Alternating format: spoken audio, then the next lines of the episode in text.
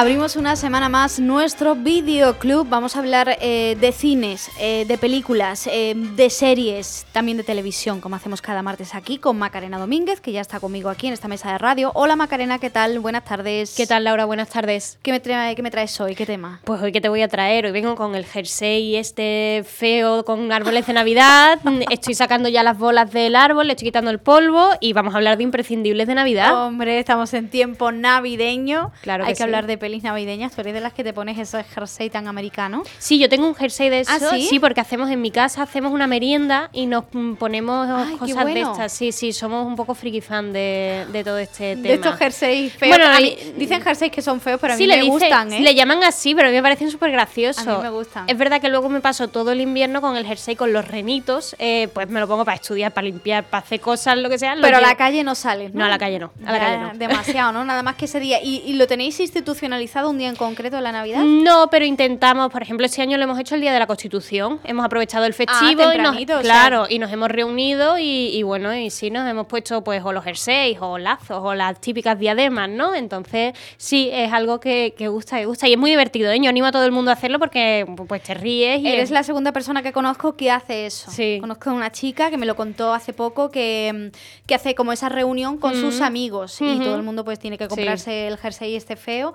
y hace como una especie de fiesta, pero con la coña pues que van con el Claro, jersey. es una excusa al final. Es una excusa. ¿Y, y qué merendáis? ¿Algo en concreto de repostería o No, bueno, cosa? este año que ha coincidido con el cumpleaños de un primo, entonces pues han llevado tartas, Tarta. pero luego pues lo típico, se sacan pues dulcecitos, eh, panetones, Manteca- ah, ma- mantecao, claro, todo ese tipo, rico. ese tipo de cosas maravilloso que, que nos trae la Navidad.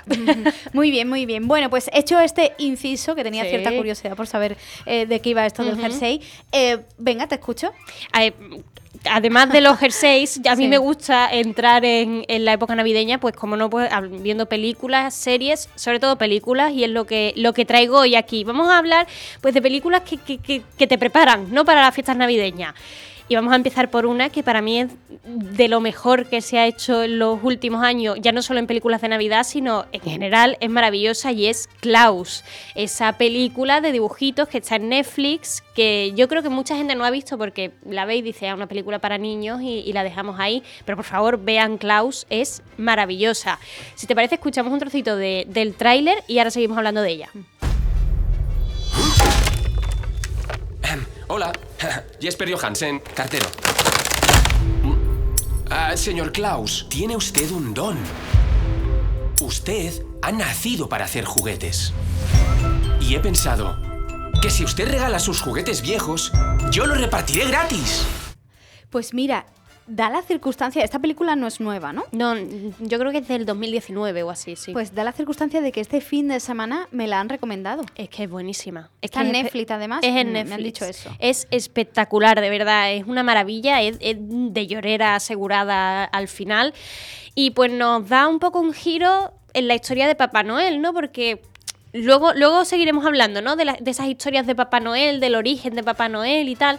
Pero en este caso, el origen de Papá Noel nos lo ponen en un motivo súper egoísta y es que este cartero, al que escuchábamos eh, Jasper, creo que ha dicho que se llamaba, no lo recuerdo bien, este cartero lo mandan a un pueblo perdido del Polo Norte a trabajar y para poder salir de ahí o para conseguir, sí, creo que era para poder salir de ahí, tiene que llegar a un objetivo de cartas o de dinero recaudado, ¿no?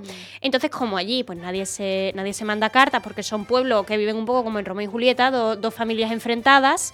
Entonces, eh, de- encuentra a este hombre que hace estos juguetes, que es Klaus, y dice, oye, pues si yo, si este hombre regala estos juguetes y los niños se lo piden por carta, pues así yo consigo que generen cartas y así yo me puedo largar de aquí. Vamos, que es un interesado. Efectivamente, es un interesado, es un interesado. Luego, claro, esto es una película de magia de Navidad y todas estas historias, ¿no? Pero es un interesante. Entonces, me parece súper interesante que el origen de Papá Noel sea el interés comercial puro y duro, ¿no? Que es un poco... Bien, bien. Sí, entonces, pero ya les digo, es una película que es preciosa. Es que mm, yo creo que la primera vez que la vi lloré, luego la vi un par de años más tarde ya con mis hermanos, tal. Y creo que lloré y además lloré más que la primera vez y si la vuelvo a ver este año voy a seguir llorando porque es estupenda, de verdad, es muy bonita, muy bonita. Bueno, me la voy a apuntar para, para verla, es de dibujitos, decía. Es de dibujitos, sí, y además creo que esta película tiene talento español en, en la nómina de los, no sé si son los directores, los animadores, los, no sé exactamente cuál es el porcentaje, pero sé que hay talento español y la nominaron al Oscar se lo merecía, pero, pero no lo ganó. Se lo quitaría alguna de Disney, seguro. Muy bien, bueno, pues apuntada en el listín de esta semana de pelis que ver. Klaus.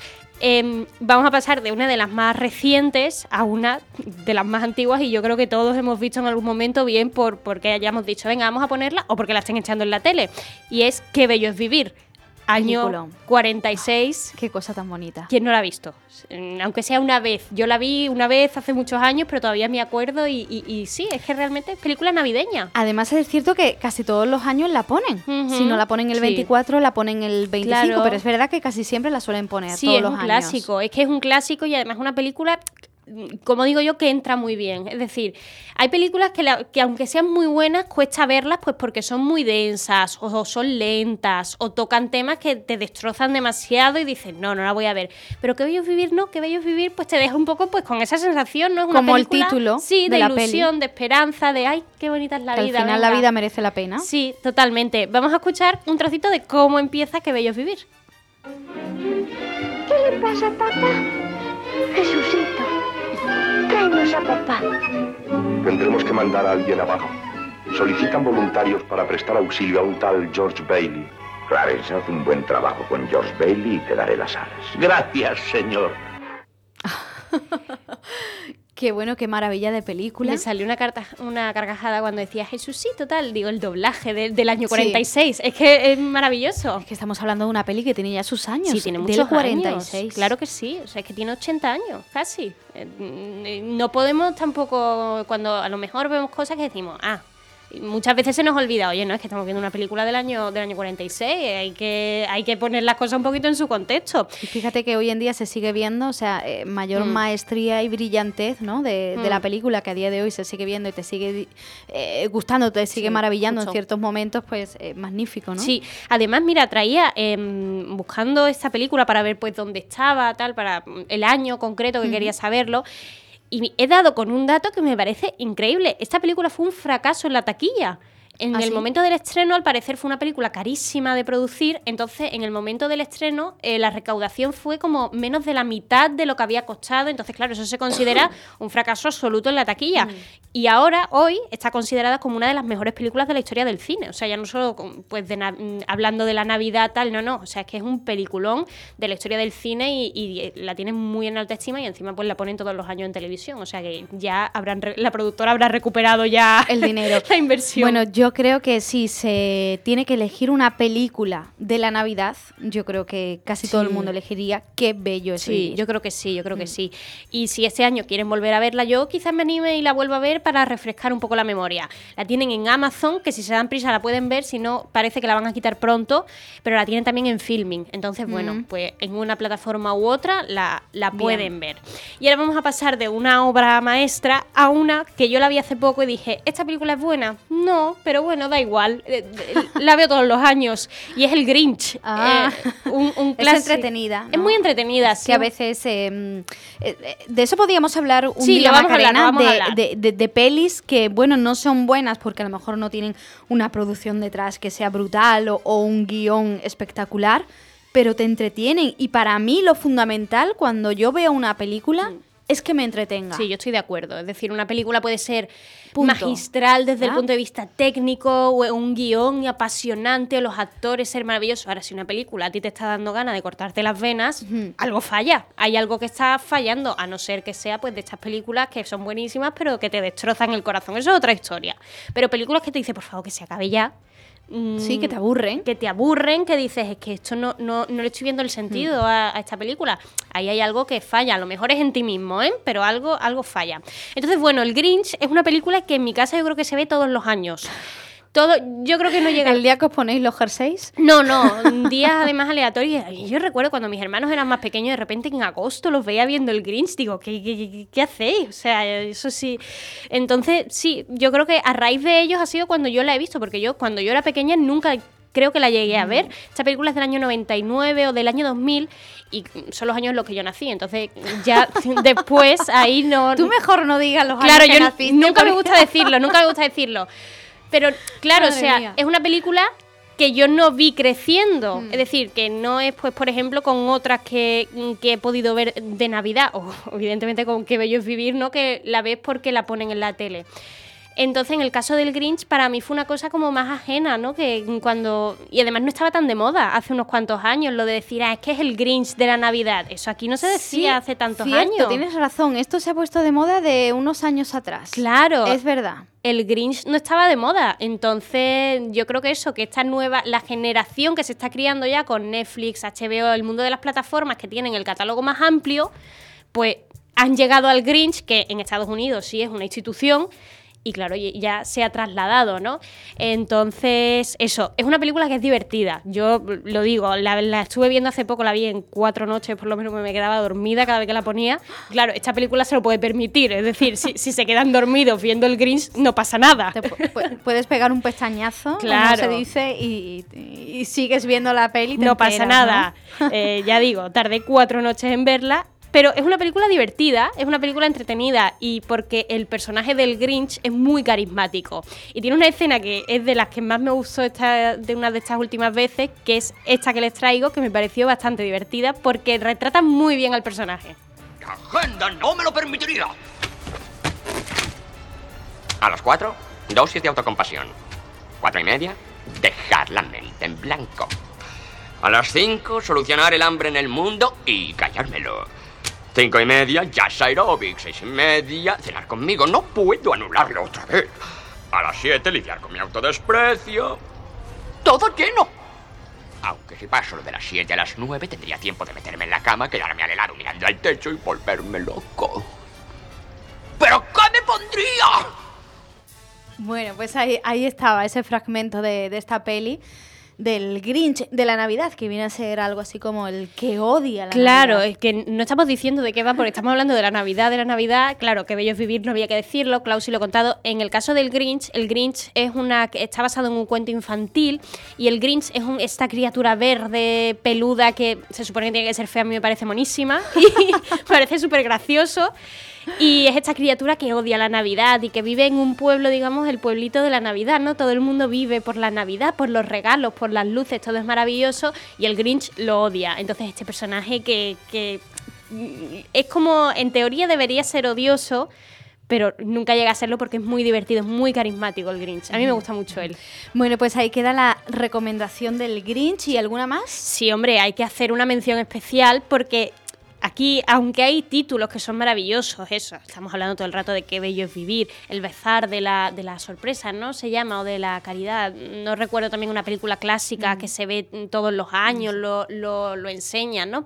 Hay películas maravillosas que ponen en la tele, geniales. Ahora, para mí, la Navidad es sinónimo de esas películas que ponen en la televisión a la hora de la siesta, que cuanto peor es, más me gusta. Esta película romántica que una llega al pueblo y se enamora de un señor cascarrabias. Y ahí van con jerseys. Y ahí van con eh, jerseys, sí, feos, siempre sí, tienen sí. un momento de jersey feo. Y además es muy divertido porque eh, a, mi, a mi abuela también es muy fan de estas películas, le entretienen mucho.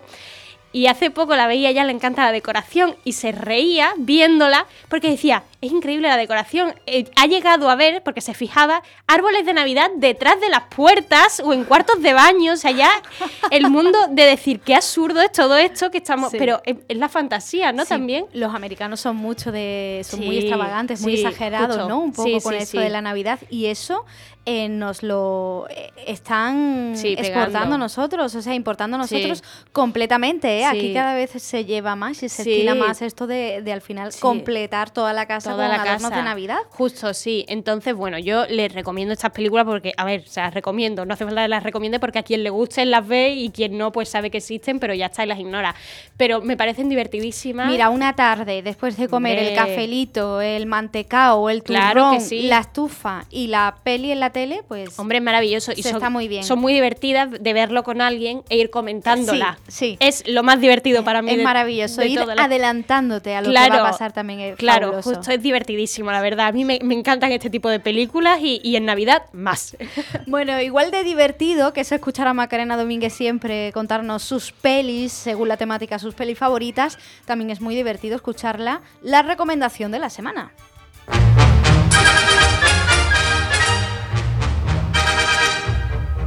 Vamos a contar algún estreno, si te parece. Sí, vamos a hablar de, un estreno en el cine porque los niños se van de vacaciones ya y la Navidad es una época maravillosa para ir toda la familia al cine a ver alguna película y por favor, enséñenle a los niños, los que sean padres que nos estén escuchando, enséñenle a los niños a ir al cine, que es, Sí, es maravilloso sí, sí. ir al cine, que ver la película en Que Netflix los niños pequeños está que se van a olvidar de. Bueno, se van a, se van a olvidar, no, eh, es que no lo van a vivir. Claro, ir al cine. No dejemos que cierren los cines, por favor, que es maravilloso. Entonces, eh, todas las navidades estrenan siempre películas infantiles, pues precisamente por esto, ¿no?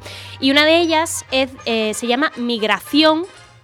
Y nos habla pues de una familia de patos. Es del estudio, sí, sí, es una familia de patos que vive en un estanque al parecer y pues descubre la vida de, de los pájaros que migran, ¿no? Cuando llega el invierno y se van a esas islas cálidas y tal. Entonces al parecer pues vamos a seguir un poco esa familia de patos.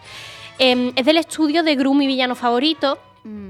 No es de Disney, es de, de ese otro estudio que es maravilloso también. A mí, Gru, mm, aprovecho y se lo meto, le meto aquí la, la cuña de la recomendación, véanla, son muy divertidas. Bueno, pues esta película va con un corto de Gru, mi villano favorito también. Entonces, Ah. bueno, parece que, que le están cogiendo un poco la esencia de Disney, a ver si pueden situarse, ¿no? Como estudio de cabecera. Es complicado, es complicado, Bueno, pero bueno, sí. lo intentarán. Bueno, pues habrá que ver. La Macarena, muchísimas gracias. A ti, Laura. Oye, aprovecho también para desearte feliz Navidad. Igualmente, Laura, a ti y a todos los que nos escuchen.